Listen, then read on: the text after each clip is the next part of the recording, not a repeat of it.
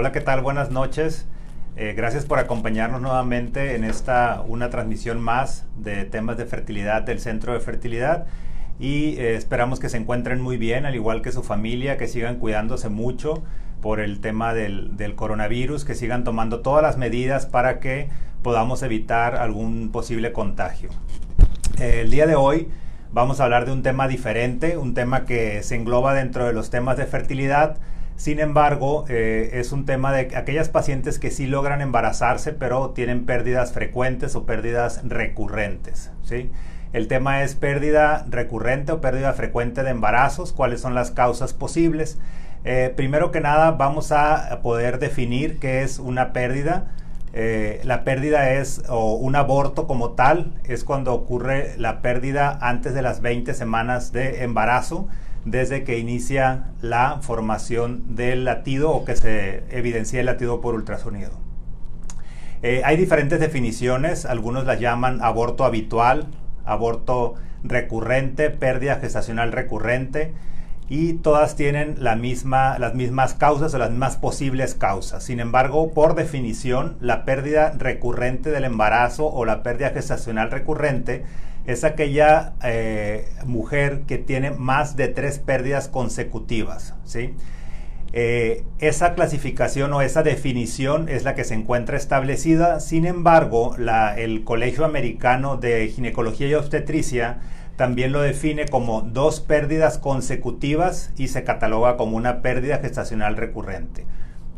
Por lo tanto, puede ser primaria, aquellas mujeres que nunca han tenido un bebé nacido, sino que han tenido pérdidas frecuentes o pérdidas recurrentes, y aquellas mujeres que tiene que ser secundaria es cuando ya tuvieron algún producto nacido, un bebé nacido y posteriormente empezaron a tener algún tipo de pérdidas consecutivas.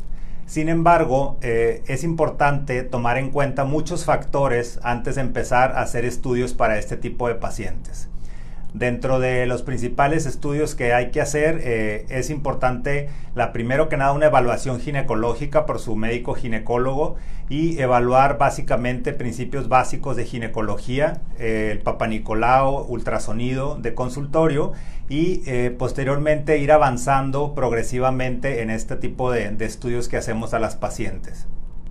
Existen pacientes que tienen una sola pérdida y eh, pues sabemos que emocionalmente o psicológicamente tiene una implicación muy importante, por lo tanto eh, dejan de intentarlo o en algunas ocasiones ya no desean continuar buscando el embarazo por el hecho de que ocurrió una pérdida, el hecho de que vaya a presentarse de forma frecuente o que vaya a ocurrir nuevamente esa pérdida del embarazo. Sin embargo, si tomamos en cuenta el punto de corte de la edad, aquellas mujeres que son menores de 30 años o como máximo 30 años, la probabilidad de que vuelva a ocurrir una pérdida es menor al 20%, ¿sí? Y aquellas mujeres que son mayores de 40 años, esa probabilidad pues se va a duplicar, puede ser entre un 50 o hasta un 60% la probabilidad de que pueda ocurrir una siguiente pérdida. ¿Sí? Entonces es importante tomar en cuenta dentro de todos esos factores el factor edad. ¿ok? Y dentro de las causas son múltiples las causas y como muchas cosas en medicina eh, no tienen una causa como tal. Entonces esta enfermedad de pérdida recurrente o pérdida gestacional recurrente pues no es la excepción.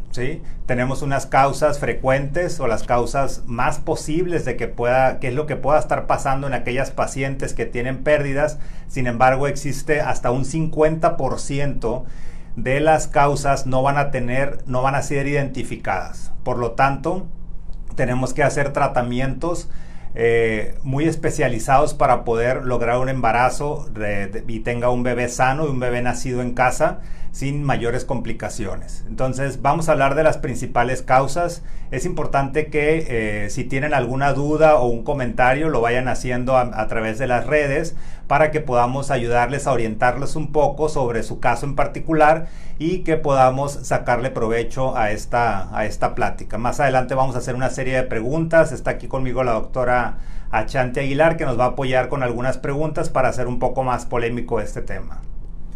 Entonces, dentro de las causas vamos a empezar. La principal causa o de las principales causas son las alteraciones genéticas, ¿sí? Hasta el 50% de los abortos espontáneos van a ser secundarios a problemas genéticos. Sin embargo, un 12 a un 15% de las pacientes que tienen pérdida gestacional recurrente va a ser secundario a alteraciones genéticas. ¿Cuáles son las alteraciones genéticas que se pueden presentar?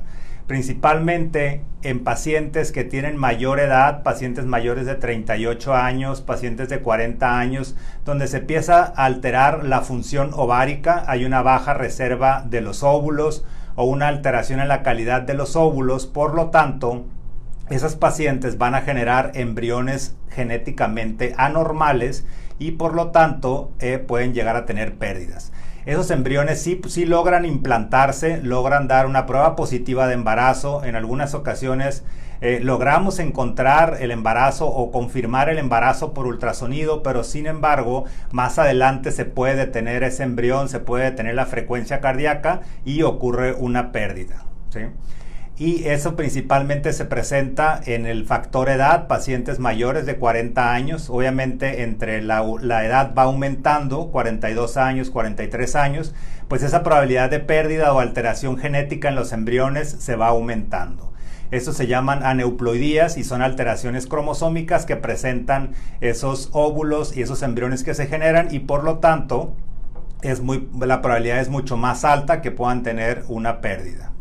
La otra alteración genética que se puede encontrar es que alguna de las dos partes, ya sea el hombre o la mujer, o la mujer en caso de que sea una pareja, este, una persona sin pareja, puede tener alteraciones a nivel de sus cromosomas y eso puede provocar alguna alteración genética directamente en la formación del embrión y por lo tanto también puede llegar a tener pérdidas que en algunas ocasiones pueden ser pérdidas de un poco más de semanas de embarazo. Hablábamos al principio que aborto por definición, según la Organización Mundial de la Salud, son hasta 20 semanas. Entonces, existen algunas alteraciones genéticas que se pueden presentar después de las 8, 10 o 12 semanas. Es cuando se pueden detectar y pueden ocurrir también abortos o pérdidas. Entonces, dentro de las alteraciones genéticas, es importante tomar en cuenta la edad de la paciente y si existe alguna alteración en alguno de los miembros de, de la pareja. ¿sí? Más adelante voy a comentar cuáles son los estudios que podemos realizar para poder detectar ese tipo de alteraciones genéticas. La otra alteración que podemos encontrar son las alteraciones inmunológicas. ¿sí? Existen alteraciones inmunológicas como unas patologías que se llaman trombofilias. Las trombofilias son alteraciones que causan una hipercoagulabilidad. ¿Qué es eso? Que la coagulación de la sangre es más fuerte y llega a provocar coágulos, provoca trombos y eso hace que se corte la circulación una vez que el, cuerpo de la mujer ya eh, identifica la hormona del embarazo y produce un choque, se corta la circulación y ocurren las pérdidas. Las trombofilias pueden ser adquiridas o pueden ser heredables, ¿sí? Entonces, es importante detectar en aquellas pacientes que han tenido más de dos pérdidas, más de tres pérdidas, realizar este tipo de examen para poder definir si existe ese tipo de alteración. En aquellas alteraciones eh, inmunológicas, principalmente por trombofilias adquiridas, es, una enfermedad frecuente conocida por, por muchos de los, de los médicos o las pacientes, se llama síndrome de antifosfolípidos. En esa es un examen de sangre que se hace en el laboratorio para detectar si existe esa alteración.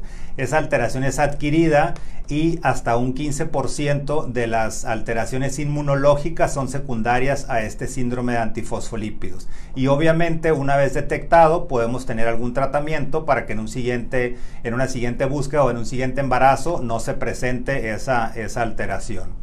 Y existen también las eh, trombofilias que son hereditables o heredables, que esas, hay otro estudio que se llama panel de trombofilias, que es un poquito más complejo o un poquito más, un estudio más profundo de ese tipo de alteraciones que ya son mutaciones genéticas que pueden existir en la mujer y producen también esa alteración de choque o corte de la circulación por alteraciones en, los, en la coagulación principalmente, que afortunadamente una vez identificada también se puede dar tratamiento. ¿Cuál es el problema en, en las alteraciones inmunológicas o las alteraciones por trombofilias, que desafortunadamente no podemos estudiar todas las trombofilias que existen porque existen demasiadas trombofilias y no podemos eh, hacer todas porque sería demasiado caro. Entonces, dentro del panel de trombofilias que realizamos, son las más frecuentes que podemos encontrar y si encontramos alguna de ellas, podemos dar tratamiento para poder resolver este problema pero sí es importante que eh, hagamos una, evaluación bien adecuada de todos los factores de la pérdida gestacional recurrente para poder tener un tratamiento antes de que busquen un nuevo embarazo. ¿sí? Eh, la importancia aquí, eh, me voy a detener un poco, voy a hacer un paréntesis, es importante que no se desesperen en buscar un siguiente embarazo. Si ya tuvieron dos pérdidas consecutivas, es más recomendable detenerse esperar hacer un examen exhaustivo junto con su médico especialista para poder continuar. Porque en muchas ocasiones se desesperan y ¿qué es lo que pasa? Que vuelve a ocurrir un nuevo aborto, una nueva pérdida. ¿Por qué? Porque no se hizo un estudio completo del, problema como tal y pues obviamente no se recibió un tratamiento adecuado. Entonces eso es bien importante, definir la causa. Si ya que se, se estudiaron todas las causas posibles y no existe una, una causa específica, entonces tenemos que establecer como quiera un tratamiento para evitar una posible siguiente pérdida. ¿ok? Otra de las causas probables que tenemos dentro de las eh, pérdida recurrente o pérdida habitual del embarazo son las alteraciones anatómicas. ¿sí? ¿Cuáles son las alteraciones anatómicas? El útero, que comúnmente se le llama matriz, el útero, que es el que alberga o va a llevar el crecimiento del embrión, el crecimiento del embarazo, puede presentar algunas alteraciones eh, en su forma, ¿sí? alteraciones genéticas, alteraciones o malformaciones en, dentro del útero que pueden estar impidiendo el crecimiento o la implantación adecuada de un embrión, de un embrión dentro del útero. Entonces, eso principalmente se llaman útero tabicado, que hay un tabique adentro del útero, útero septado, que es un septo como por una pared dentro del útero, y afortunadamente todo eso se puede resolver mediante un procedimiento quirúrgico, pero es importante poder identificarlo. Y también puede haber algún tipo de patología como miomatosis que pueden estar afectando la cavidad, sobre todo el endometrio, donde se llegan a implantar los embriones o el embarazo como tal. Puede haber pólipos a nivel de la, de la, cavidad que depende del tamaño y la localización, pueden estar impidiendo una, una adecuada implantación o un seguimiento adecuado del embarazo como tal. Y en algunas ocasiones aquellas pacientes que han tenido múltiples legrados o han tenido múltiples pérdidas que han sido intervenidas quirúrgicamente por una aspiración o por un legrado, se puede afectar el crecimiento del endometrio, se pueden formar adherencias adentro del útero que se pega pared con pared o se llaman también sinequias y eso es un factor importante también que puede eh, este, causar pérdidas en las, en las mujeres. Voy a hacer otro paréntesis aquí. También es importante determinar que es frecuente que aquella paciente que logra embarazarse pero tiene pérdidas frecuentes puede caer en una etapa de infertilidad como tal. ¿sí? ¿Qué es esto? En teoría, la infertilidad es cuando no se concibe o no logran eh, un embarazo como tal. Y el tema que estamos hablando son aquellas mujeres que sí se embarazan, pero tienen pérdidas recurrentes. Sin embargo, es frecuente que aquellas mujeres que han tenido dos, tres pérdidas y luego desean buscar un cuarto embarazo o un tercer embarazo, dependiendo del caso, hay alteraciones o, hay, no, o se evita o no pueden tener un embarazo, entonces aquí entra ya un tema también de infertilidad más la pérdida recurrente del embarazo. Entonces, es importante también tomar en cuenta ese punto que en algunas ocasiones tiene implicaciones psicológicas, implicaciones emocionales para que esto no se esté dando de forma adecuada. Otra de las causas también importantes son causas endócrinas. ¿Qué quiere decir esto? Alguna alteración a nivel de las hormonas o a nivel de la, del metabolismo de la paciente. Principalmente son problemas de hipotiroidismo, problemas de hipertiroidismo. Las hormonas de tiroides se pueden afectar, tanto se pueden elevar o se pueden disminuir e indirectamente provocan abortos frecuentes. Entonces dentro de la misma evaluación tenemos que checar esa parte de las hormonas, sobre todo el hipotiroidismo, que es una alteración a nivel de, las, de la hormona de tiroides, la cual se eleva y eso nos puede afectar o es frecuente, una causa frecuente de pérdidas recurrentes. También otra enfermedad muy común en México, que es una de las principales eh, patologías que padecen los mexicanos, es la diabetes. Entonces la diabetes es un problema endocrino que es frecuente también, que puede provocar pérdidas porque produce alteraciones a nivel de la insulina, a nivel de la glucosa y eso conlleva a una pérdida frecuente o una pérdida recurrente si no hay un control adecuado de la glucosa como tal. También otra alteración hormonal que se clasifica dentro de las alteraciones endocrinas son alteraciones o deficiencia de progesterona en la segunda fase del ciclo cuando ocurre la implantación. Es frecuente o, es común que en algunas ocasiones vemos pacientes que dicen tuve una prueba positiva pero después de cuatro o cinco días tuve un sangrado como si fuera mi regla y ya la prueba se hizo negativa o tuve una prueba positiva, llegué al ultrasonido con el médico y ya no, no se vio nada o no había embarazo en el ultrasonido. Entonces, en algunas ocasiones, eh, esas pacientes que sangran, sangran antes de llegar a el ultrasonido teniendo una prueba positiva pueden tener deficiencia de progesterona, alteraciones a nivel del cuerpo lúteo, que es un quiste Ah, que se forma después de que ocurre la ovulación que produce progesterona y es el que mantiene el embarazo en las primeras semanas. En algunas ocasiones hay algunas mujeres que no tienen una absorción adecuada de esta hormona o hay una disminución de esta hormona, por lo tanto pueden llegar a tener fallas en la implantación o no van a tener una implantación adecuada y es una de las causas también frecuentes de eh, pérdida recurrente. Esas son las principales causas. También les comentaba que hay un 50% de pacientes que no van a tener una causa específica y se clasifican como de etiología desconocida o idiopática que no sabemos qué es lo que está pasando.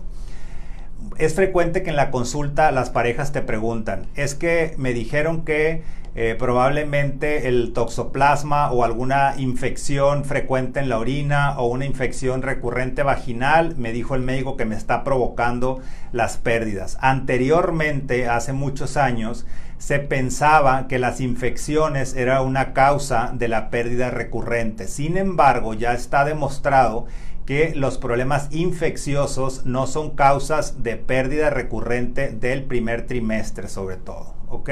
Entonces sí se puede asociar a pérdidas, sobre todo si existe alguna ruptura de membranas, alguna este, incompetencia cervical, que, o sea que el cuello se abra antes de tiempo y puede causarse una infección, por consiguiente se rompen las membranas y puede ocurrir una pérdida. Sin embargo, no es una causa eh, principal de infección en la pérdida gestacional recurrente.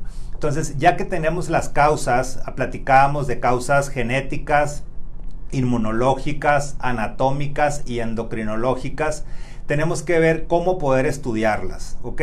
Entonces, dentro de las causas genéticas, si nuestra sospecha es una alteración genética, tenemos que evaluar primero que nada la, eh, la la fertilidad o la reserva ovárica de la mujer, ¿sí? poner en, siempre por delante la edad de la misma mujer y hacer una prueba de reserva ovárica para ver si la calidad se está comprometiendo a la hora de formar los embriones y la calidad de los óvulos se encuentra afectada.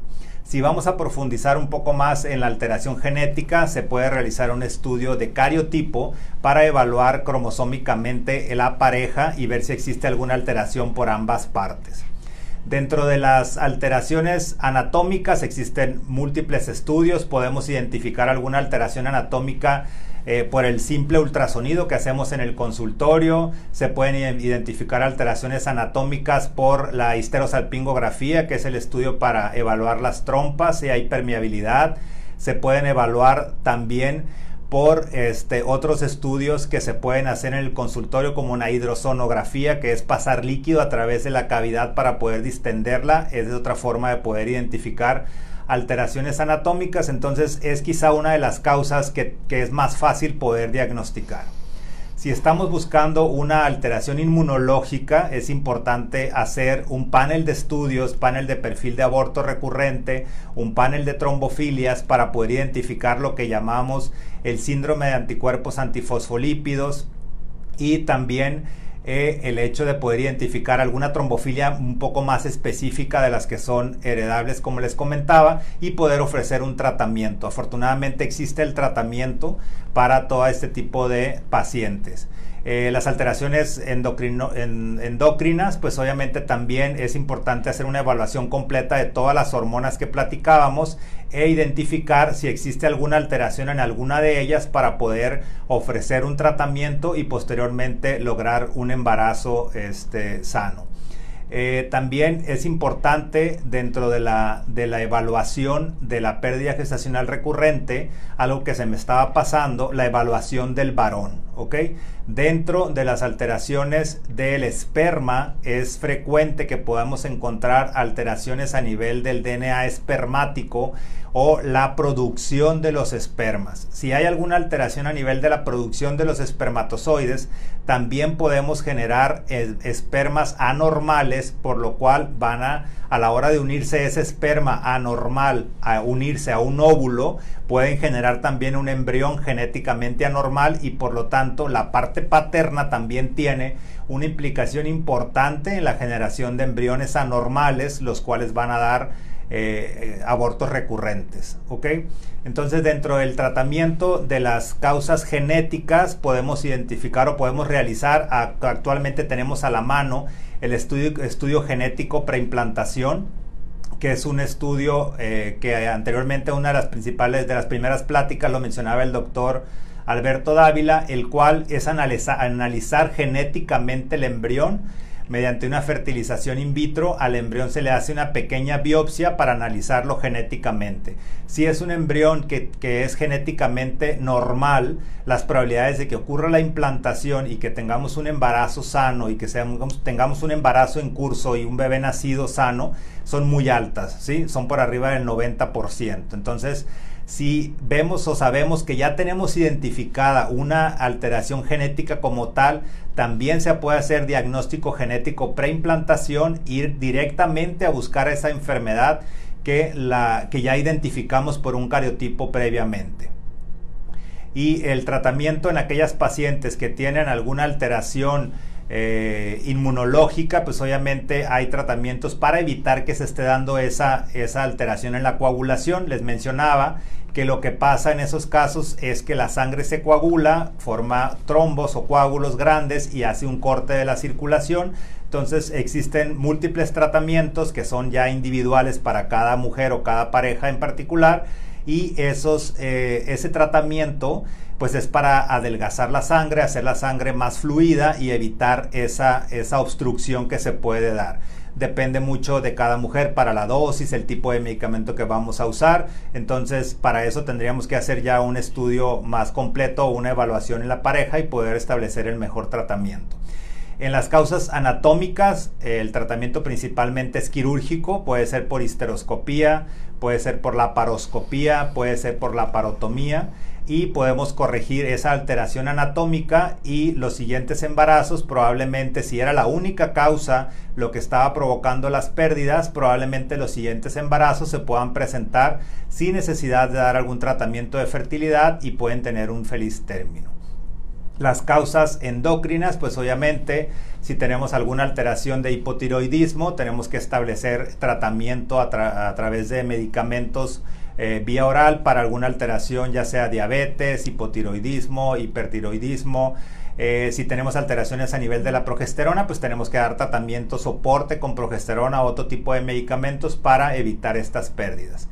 Es frecuente o es importante mencionar que en aquellas pacientes que tienen pérdida recurrente, en algunas ocasiones tenemos que apoyarnos con otras especialidades para poder eh, llevar en conjunto, es un tratamiento entre varias disciplinas médicas, por ejemplo, nos podemos apoyar de un reumatólogo, nos podemos apoyar de un endocrinólogo, ¿sí? algún médico internista. ¿Por qué? Porque eh, hay algunas patologías que necesitamos un apoyo mayor para poder lograr un control adecuado y poder tener un, mejor resultado. Entonces, eso es importante también que sepan que nos tenemos que apoyar en algunas ocasiones de alguna otra, alguna otra especialidad. Eh, bueno, ese es, más o menos el tema en sí de la pérdida recurrente. Me gustaría saber si hay alguna pregunta de las pacientes, del público, para poder abordar un poco más o poder expresar a alguien si tiene algún, algún problema en especial.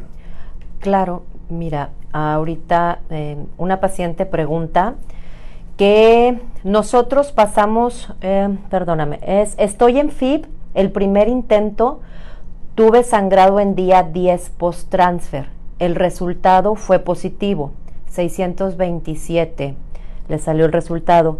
Para el segundo intento me realizaron lesión, lesiones endometrial o raspadito, pero tuve sangrado en el día 8 y resultó negativo. Los embriones fueron de día 5. ¿Qué diferencia tengo que hacer en un tercer intento? Saludos, dice que soy paciente. Al parecer le han hecho dos, le han realizado dos transferencias. En el primero hizo un embarazo, más no después tuvo un sangrado y ya no tuvo una implantación y en el segundo intento de la transferencia le hicieron, me imagino que un, que una, un raspado endometrial y también tuvo, eh, tuvo sangrado. Dice que no, que qué sugeriríamos en este caso, qué sugieres en este caso para hacer un tercer intento. Bueno, muy buena pregunta. Eh, aquí también ya es un tema que se llama falla de implantación, ¿sí? Es una alteración a nivel de la implantación de los embriones. No podemos asegurar que los embriones sean de buena calidad por el hecho de estar en día 5. Sin embargo, el hecho de tener embriones que fueron autoseleccionados y que llegaron hasta la etapa de día 5, la etapa de blastocisto, eso sí nos aumenta la probabilidad de que pueda ocurrir una implantación.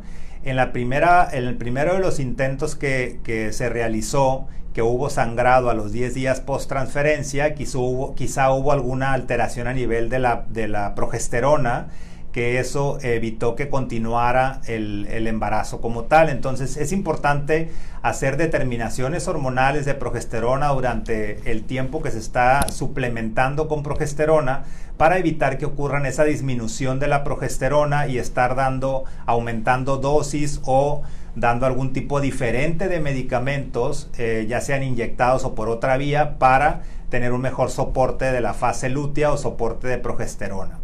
En el segundo de los, de los intentos que se hizo una lesión endometrial que se llama local injury, es como provocar alguna alteración para modificar genéticamente el, el, endometrio y aumenten las probabilidades de que ocurra una implantación. Es un estudio que no está 100% eh, científicamente comprobado que tenga un beneficio, sin embargo no hay una alteración negativa que pueda provocarse y eso pues en algunas ocasiones el hacer ese tipo de alteración puede provocar sangrados prematuros o sangrados antes de tiempo y eh, puede ocurrir lo contrario en la implantación como tal.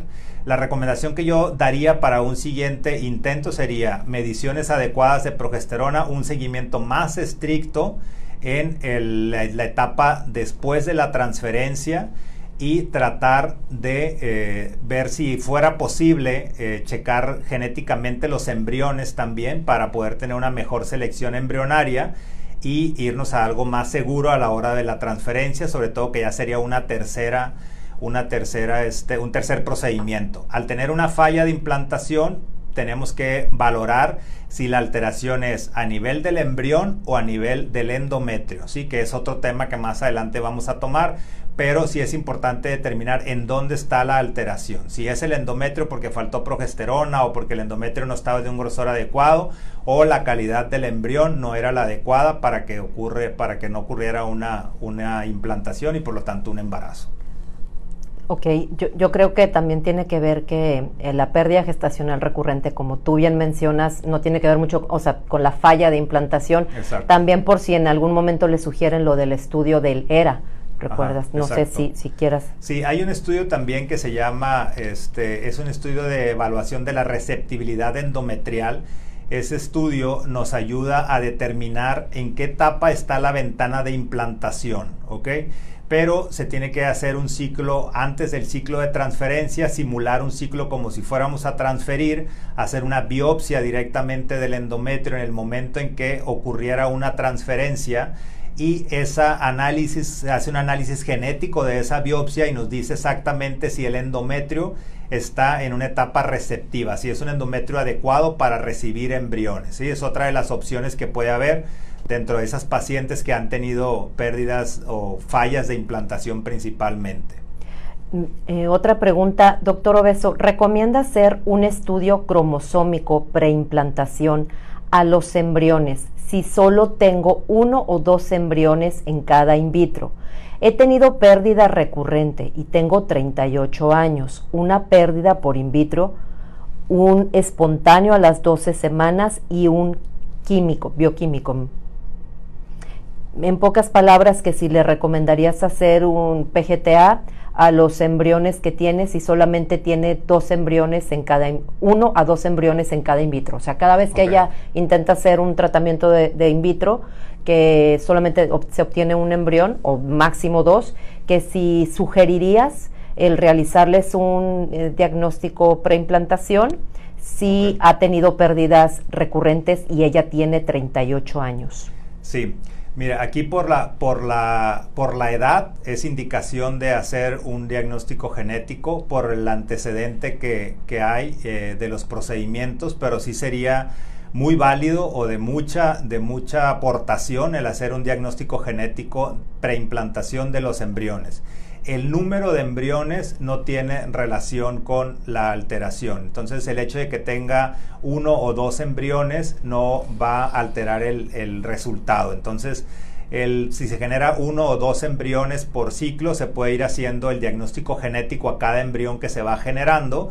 Los embriones se pueden ir congelando y al tener el resultado del diagnóstico genético, ya podemos seleccionar cuál es el embrión que está genéticamente en mejores condiciones y ese es el embrión que vamos a utilizar para transferir. Pero definitivamente tiene una indicación absoluta de realizar el diagnóstico genético.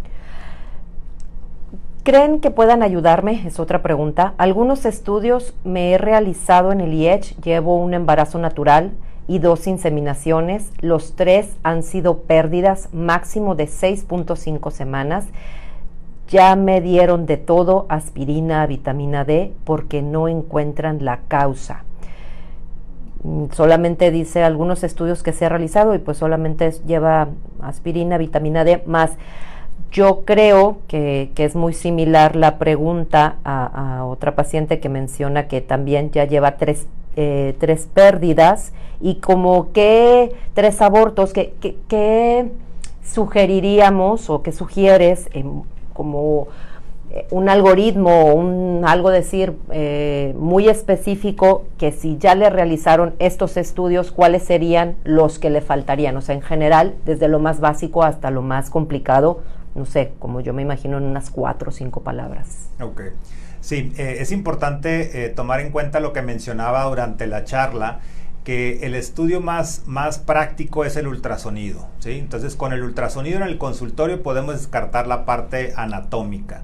Y lo demás son mediante exámenes de laboratorio. Los exámenes básicos generalmente son eh, hormonas de tiroides, hormonas de prolactina, eh, podemos hacer el, estudio de los anticuerpos antifosfolípidos y este, si ya vemos que esta paciente tiene más estudios completos y no ha logrado el embarazo, pues obviamente hay que profundizar un poquito más en los tratamientos. Si ya tuvo tres pérdidas, dos pérdidas y no se ha completado el estudio de, de, la pérdida gestacional recurrente, sí hay que recurrir a algo un poquito más profundo en el análisis.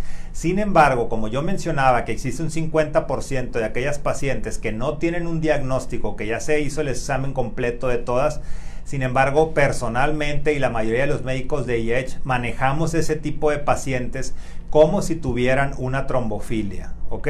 ¿Por qué? Porque como les mencionaba, las trombofilias son muchas, no podemos estudiar todas porque saldría carísimo. Sin embargo, el tratamiento que sugeriríamos es como una trombofilia, siempre y cuando se hayan descartado todo lo demás que ya mencionaba, todo lo genético, lo, lo endocrinológico, lo anatómico y lo, este, todo ese tipo de alteraciones. Si ya fueron descartadas, sabemos que es idiopático, que no tenemos una causa, Entonces el tratamiento principalmente lo establecemos como si realmente ocurriera una, alguna alteración inmunológica y generalmente tenemos muy buenos resultados con, con esos tratamientos.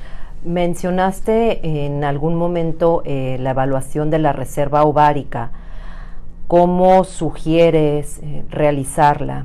En estas pacientes o en general en las pacientes? Sí, la evaluación de la reserva ovárica se puede realizar de muchas formas, sin embargo, lo más actual o lo que tiene más sensibilidad para poder saber cuál es la reserva ovárica son dos, dos, formas. Una es mediante el ultrasonido en el consultorio, principalmente en una etapa basal, en los días de, de sangrado de menstruación entre el día 1 al tercero cuarto podemos hacer un conteo de la cantidad de folículos antrales, de, esas bolitas que se ven negras en el ultrasonido, y podemos predecir más o menos cómo está la reserva de óvulos en los ovarios.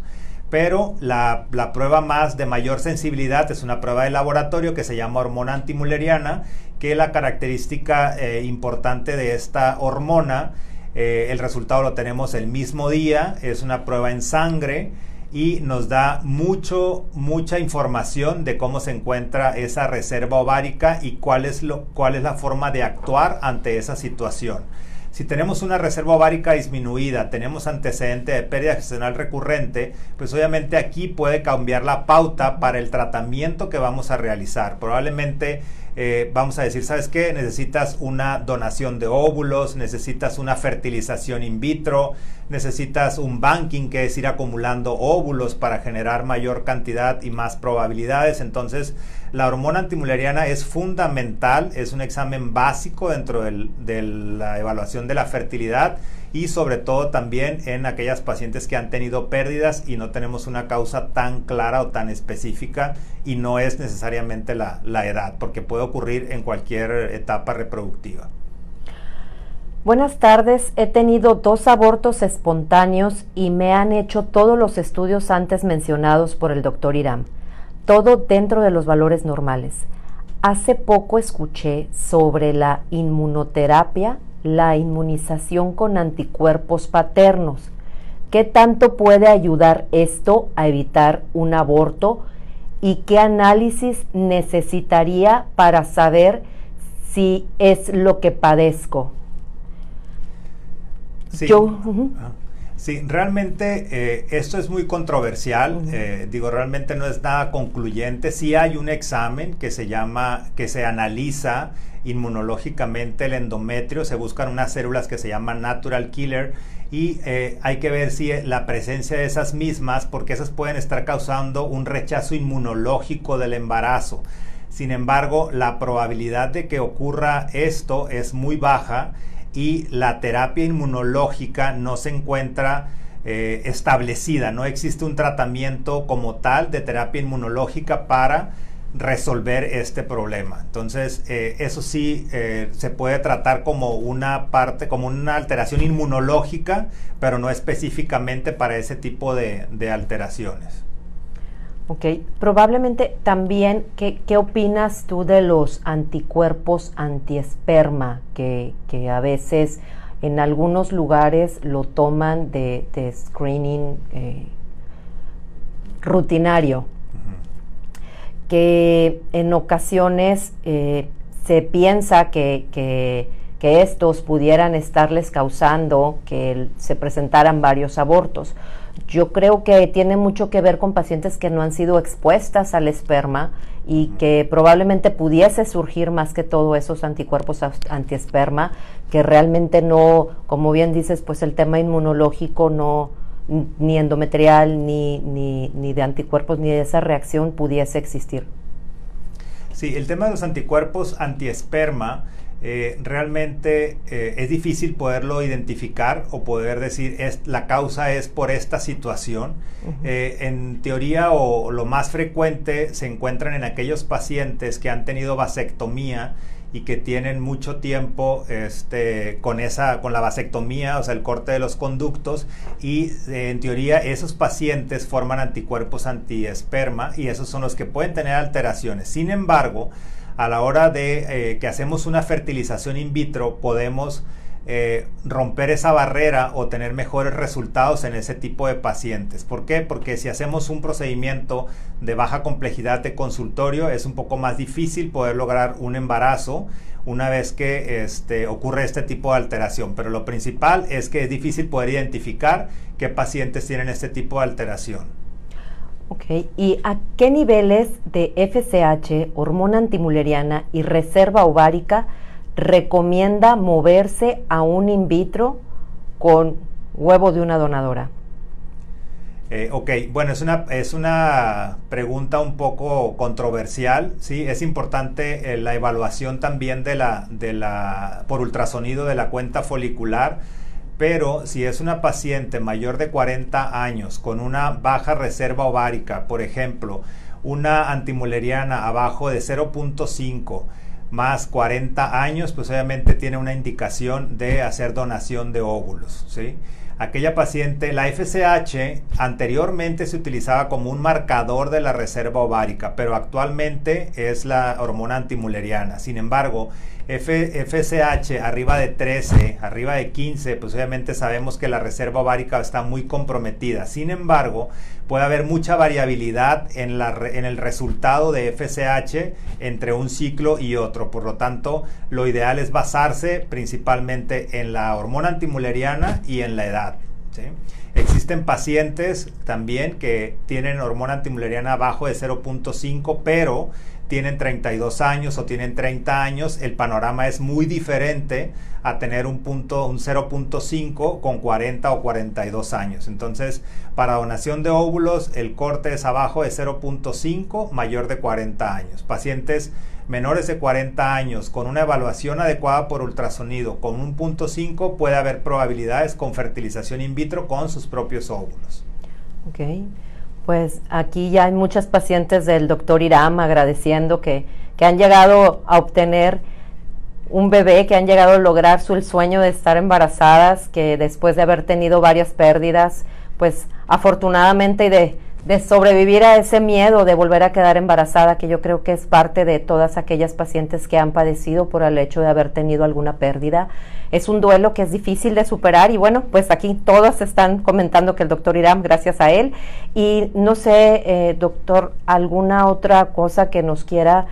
Una paciente nos pregunta que si existe un protocolo de antimuleriana que cree que lo están dando gratis o algo, no sé si tenga algo más que comentarnos. Sí, es un protocolo, pero este protocolo está establecido para población general. Eh, de la evaluación de la reserva ovárica. Es un protocolo que, lo está manejando la doctora Chanti, que si deseas más información puedes checarlo directamente en la página de IECH o eh, solicitar información a través de un mensaje eh, por WhatsApp, por Facebook o por vía página web. Bueno, pues queremos agradecerles su atención, el tiempo que estuvieron con nosotros. También para mí es un gran honor o una gran satisfacción eh, todo, toda esa información que las pacientes nos comparten en las redes, el hecho de que hayan logrado su sueño, eh, pues es una, es un, eso nos enorgullece mucho, el hecho de que puedan compartir su experiencia y que las demás pacientes puedan ver que sí es posible tener un embarazo después de tener varias pérdidas, como comentaba la doctora Chanti pues sí, viene una etapa de desilusión, una etapa de depresión, una etapa de duelo después de una pérdida de este tipo o de una pérdida repetida del embarazo. Sin embargo, es importante también entender que sí existe tratamiento y existen pacientes que logran tener un bebé sano.